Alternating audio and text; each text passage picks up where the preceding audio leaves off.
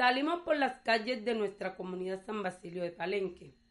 Hablamos con jóvenes y adultos preguntándoles cuáles son los temas que les gustaría escuchar en una radio en Palenque. Y esto fue lo que encontramos.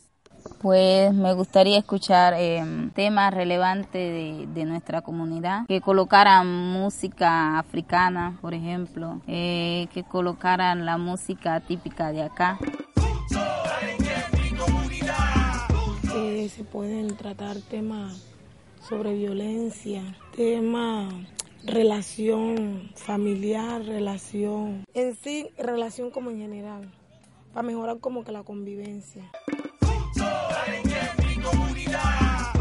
Realmente los temas que me gustaría escuchar en la emisora colenquera puede ser, eh, ya que somos el primer pueblo libre de América, hemos hablado mucho sobre la historia de Palenque. Me gustaría escuchar más como los, cantos de acá, como el sexteto, el hijo que canta algunos de los, grupos de acá. Me gustaría escuchar la champeta, que algunos amigos míos como tal también cantan. Todo sobre el pueblo, lo cultural y lo étnico. Me gustaría escuchar reflexiones sobre la familia. Se trata de temas como de nuestro talento, es decir, de los jóvenes que están surgiendo aquí. En el caso del mío, que hago poesía, que me destaco en otros, en otros oficios, haya más apoyo hacia eso, en medio de la radio. Si hubiera radio aquí en, nuestra comunidad palenquera, me gustaría que se tratara temas sobre la lengua palenquera para que no se pierda y siga funcionando como anteriormente.